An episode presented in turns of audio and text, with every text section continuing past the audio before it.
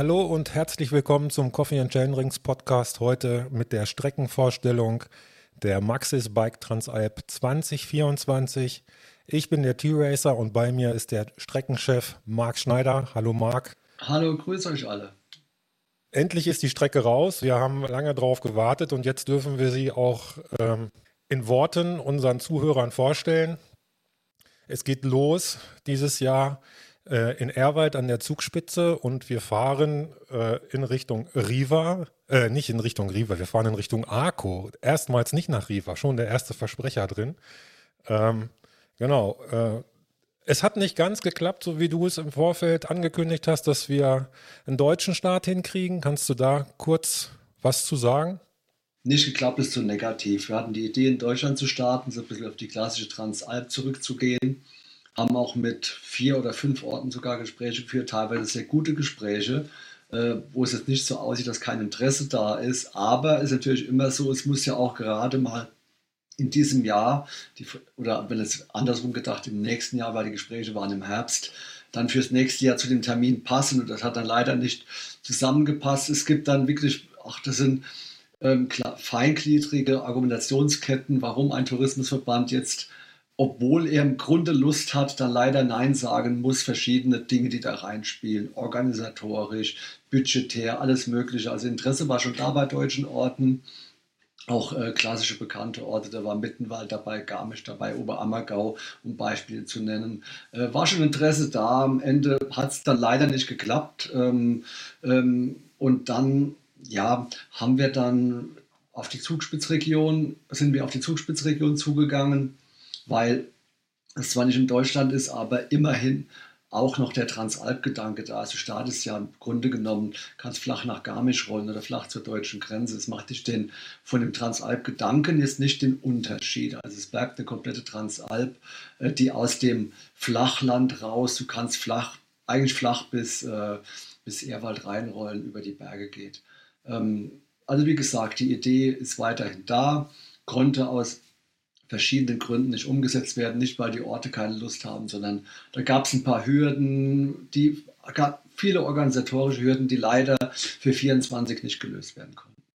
Es gibt ja immer wieder diese Kritiker, die sagen, oh, eine richtige Transalp, die muss auch vor den Alpen losgehen. Aber wie du schon sagst, Erwald ist äh, flach zu erreichen, noch von Deutschland aus. Und wenn ich es mh, hm, richtig interpretiere, fahren wir, glaube ich, auch nach dem Start erstmal grob Richtung deutsche Grenze. Das heißt, wir, wir ziehen schon eine Schleife und können einmal zumindest äh, in die Heimat rüberschauen. Ja, das auf alle Fälle. Aber auch nochmal zu dem Transalp-Gedanken. Das ist natürlich auch ein sehr deutscher Blick teilweise drauf. Ähm, man muss auch ehrlich sein, am Gardasee in Riva bist du auch nicht über die Alpen drüber. Da kommt noch der, der Monte Balde, der 2000 Meter hoch ist, ja weiter südlich liegt. Äh, muss man auch mal ehrlich sein. Also wo, wie genau definiert man es? Im Grunde musst du in München starten und in Venedig ankommen, dann hast du eine Transalp gefahren, ganz übertrieben gesagt. Also es ist ein klassischer deutscher Gedanke, in Deutschland am nördlichen Alpenrand zu starten ähm, und dann am südlichen Alpenrand am Gardasee aufzuhören. Also das ist dann eine komplette Transalp. Wichtig ist, dass der Alpenhauptkamm drin ist in diesem Transalp-Gedanken und dass dieses Jahr auf alle Fälle erfüllt um auf deine Frage zurückzukommen, ja, wenn du oben am Hochtörle-Blick, am Eibsee-Blick pinkeln gehst, kann es passieren, dass dein Urin nach Deutschland läuft, weil wir sind, wir sind von der Grenze, ich habe auf der Karte mal geschaut, 50 bis 100 Meter weg. Also das ist ganz nah an der deutschen Grenze. Kommt nicht ganz rüber, müssen wir auch ein Genehmigungsverfahren in Deutschland einleiten. Das wird dann auch äh, des, des Aufwandes zu viel für wenige Meter. Ähm, und können rüberschauen zum Eibsee. Also das ist auch der Start. Könnte man auch gleich jetzt hier schon mal in die Etappe reingehen. Weiß nicht, ob wir jetzt schon mal zur Etappenvorschau der ersten Etappe direkt springen sollen ja, es geht da einzig und allein auch nur um so ein bisschen Lokalpatriotismus, ähm, dass wir einmal kurz in die Heimat gucken können. Äh, ich denke, du hast vollkommen recht. Das ist eine Alpenüberquerung und die, die hat auch äh, diesen Titel verdient. Eine Frage vorweg, bevor wir in die äh, Streckenbeschreibung einsteigen, habe ich aber dennoch. Wer schon regelmäßig die Maxis Bike Transalp gefahren ist, der hat eigentlich, äh, so ich auch, erwartet, dass es wieder eine Route mehr über die östliche Seite geht. Da ist eine Abkehr erfolgt, sondern es geht wieder in Richtung Westen. Kannst du kurz da noch etwas zu sagen? Ja, das ist, ähm, man könnte eine halbe Stunde diskutieren, ich versuche es in einer Minute zusammenzufassen. Ähm, letztlich haben wir zwei Transalpen, Tour- und Bike-Transalp, die im Grunde Ost-West-Route gewechselt haben. Mit der Idee, Bike Transalp nach, ähm, in Deutschland zu starten und Gesprächen in Orten wie beispielsweise Oberammergau, ähm, Oberammergau, Garmisch und ähm, auch Mittenwald mit der frühen Zusage von IMS, die mitmachen würden, ja, hat sich ergeben, dass wenn man diesen Auf Routenaufbau weiterverfolgt, dass man tendenziell eher Richtung, ähm, Richtung Ostroute wieder, äh, Westroute wieder kommt, Richtung Inntal, Richtung Reschenpass. Ähm, man könnte auch von Imst über Innsbruck, ähm, ähm, dann über den Brenner fahren, geht auch, nur waren da anschließende Orte, auch gute Gespräche, aber nicht so, dass man gesagt hat, hm, da setzen wir jetzt drauf. Deswegen war früh, recht früh der Gedanke zu sagen, wir bleiben mit der Transalp in dieser Region, weil sich dieses Gebilde ähm, langsam sinnvoller zusammengefügt hat. Immer noch, das war auch in der Zeit, wo wir noch gute Gespräche mit deutschen Orten hatten. Ja? Ähm, von daher ähm, war dann der, der Switch gedanklich, ähm, zu sagen, wir bleiben mit Tour Transalp auf der Dolomitenroute und bleiben mit Bike Transalp auf der westlichen ähm, Reschenpass-Ortler-Route. Also das hat, es gibt viele Zusammenhänge, aber wirklich der Idee geschuldet, äh, mit der Idee, Deutschland starten zu wollen und der, der alten Hauptgangübertritt von dieser westlichen Seite über Imst, was ein frühes Drehkreuz war, was einfach in der Route drin war. Die Imster waren bei der Transalp 23 dabei, haben gesagt, wir sind sofort dabei. Ja, und wenn du sowas hast, diese gemalte Wiesen, dann musst du zugreifen und musst halt die Bausteine zusammenstellen. Also es ist ein, feines Geflecht von Argumenten, die zusammenzählen und äh, die dazu geführt haben, dass wir wieder auf dieser Route sind. Jawohl, danke für die kurzen Erklärungen dazu. Steigen wir in die Strecke ein. Wir fahren auf der ersten Etappe Start in Erwald. Ich glaube, das erste Mal äh, Startort bei einer Bike Transalp und Ziel Imst. Wir fahren 72,97 Kilometer weit und haben einen, eine Höhendifferenz von 2162 Höhenmeter zu überwinden. Und das Ganze ist eingelevelt auf Level 4 von 5. Ich bin gespannt, äh, was du uns zu der ersten Etappe sagen kannst. Ich sehe zwei mächtige Berge und du siehst wahrscheinlich noch viel mehr. Ähm, ich würde die beiden Berge, die Hauptberge, nicht miteinander vergleichen. Der erste ist ähm, für den Anfang ganz angenehm zu fahren, also der Anstieg hinauf zur deutschen Grenze, wo wir schon drüber gesprochen haben ist doch äh, mittelsteil nur. Das ist vergleichsweise okay verglichen zu anderen Anstiegen, die auch bei dieser Etappe noch kommen. Wir starten auf einer Höhe von 1000 und fahren circa hinauf auf 1500, so 500, 600 Höhenmeter sind es dann auf. Und am Anfang ein bisschen Asphalt Richtung Zugspitzbahn und dann im Wald hinauf zum Blick zum Eibsee.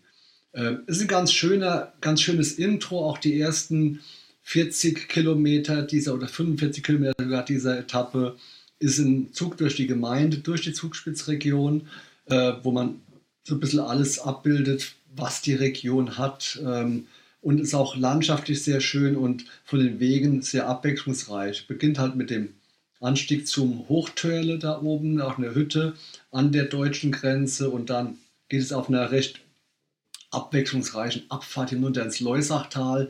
Die Leusach ist der Fluss, der dann rausfließt nach Garmisch. Äh, die Straße seid ihr bestimmt auch schon gefahren.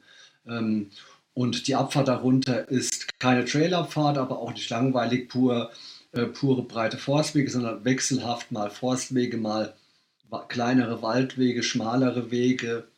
Ist ganz spaßig zu fahren. Vor allem ist da oben fürs Intro auch so als, als markanter Punkt, ein wunderbares Panorama, wunderbarer Blick in die Zugspitze, die da eine riesen Wand vor dir aufbaut. Und ich sage ja immer, die äh, Zugspitze ist jetzt in alpinen Dimensionen nicht der höchste Berg, 2962 Meter. Da gibt es weiter unten in Tirol viel höhere, aber sie steht halt ziemlich weit oben im Norden von den Bergen und ist da absolut der Chef im Ring. Also die Zugspitze ist schon ein gewaltiges Massiv, was größer ist als mancher 3000er oder 3500er in der, in der Zentralregion der Berge. Und der macht schon richtig Eindruck und vor diesen Zugspitzwänden ist halt, finden diese ersten 15, 20 Kilometer dieser Etappe statt.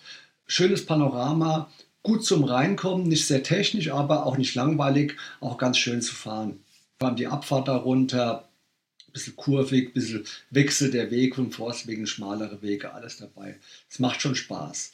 Ähm, dann die nächsten 20 Kilometer bleiben wir in der Zugspitzregion und du siehst, da ist kein Berg drin. Da spielen wir ein bisschen mit den Gegebenheiten, fahren eine Schleife ums Becken rum, ums Leermoser Moos und haben drin einen schönen Panoramaweg ähm, oberhalb von, von Leermoos. Wir haben einen strammen Anstieg bei Kilometer 26 äh, im Tufteltal, also der ist wirklich zapfig 100, 150 Höhenmeter, wo hohe Wattzahlen zu erwarten sind. Also der zieht anständig hinauf sind dann ein bisschen weiter oben, schlängeln uns Richtung Bichelbach, drehen rum auf der anderen Talseite, hangeln uns so ein bisschen am Hang, Forstwege, kleinere Wege hinauf oder hinüber in die, in die Region der, der Grubigstein Trails und fahren eine untere Sektion, den Schlägte Trail. Das ist so ein ja, bisschen ruppiger S2, würde ich sagen.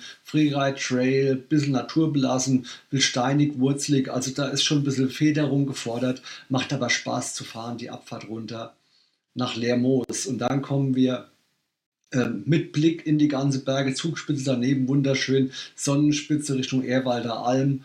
Äh, ein sonniges, ein sonniger Teller von Wiesen, das Leermoser Moos rund, ähm, sonnendurchflutet, mit Blick in die Berge. Erstmal flach, gemütlich rüberrollen, die, Blick, die Blicke genießen.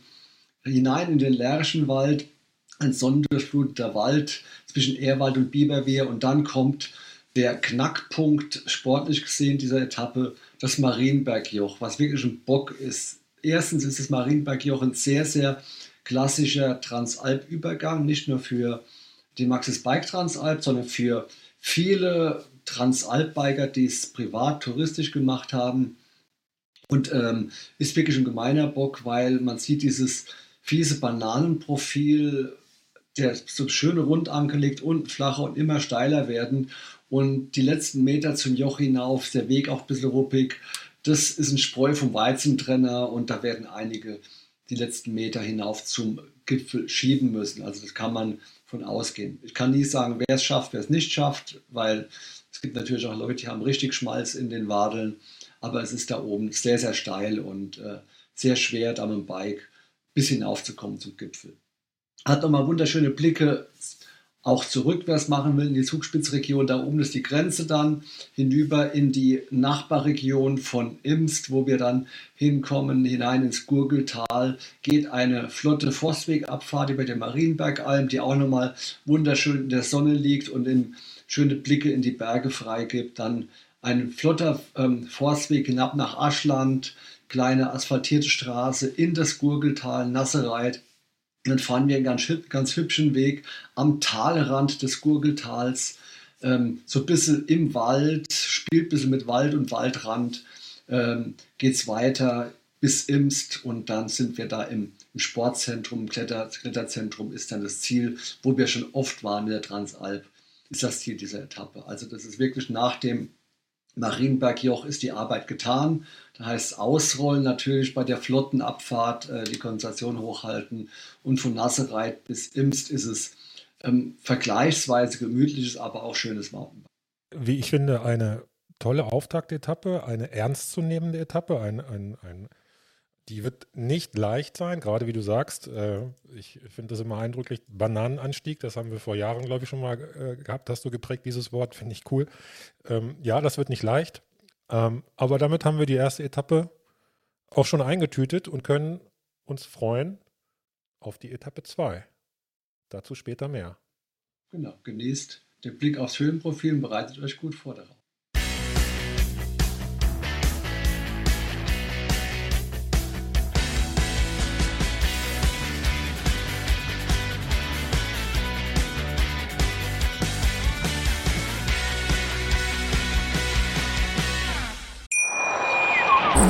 Wie baut man eine harmonische Beziehung zu seinem Hund auf? Puh, gar nicht so leicht. Und deshalb frage ich nach, wie es anderen Hundeeltern gelingt, beziehungsweise wie die daran arbeiten. Bei Iswas Dog reden wir dann drüber. Alle 14 Tage neu mit mir, Malte Asmus und unserer Expertin für eine harmonische Mensch-Hund-Beziehung, Melanie Lippisch. Iswas Dog mit Malte Asmus. Überall, wo es Podcasts gibt.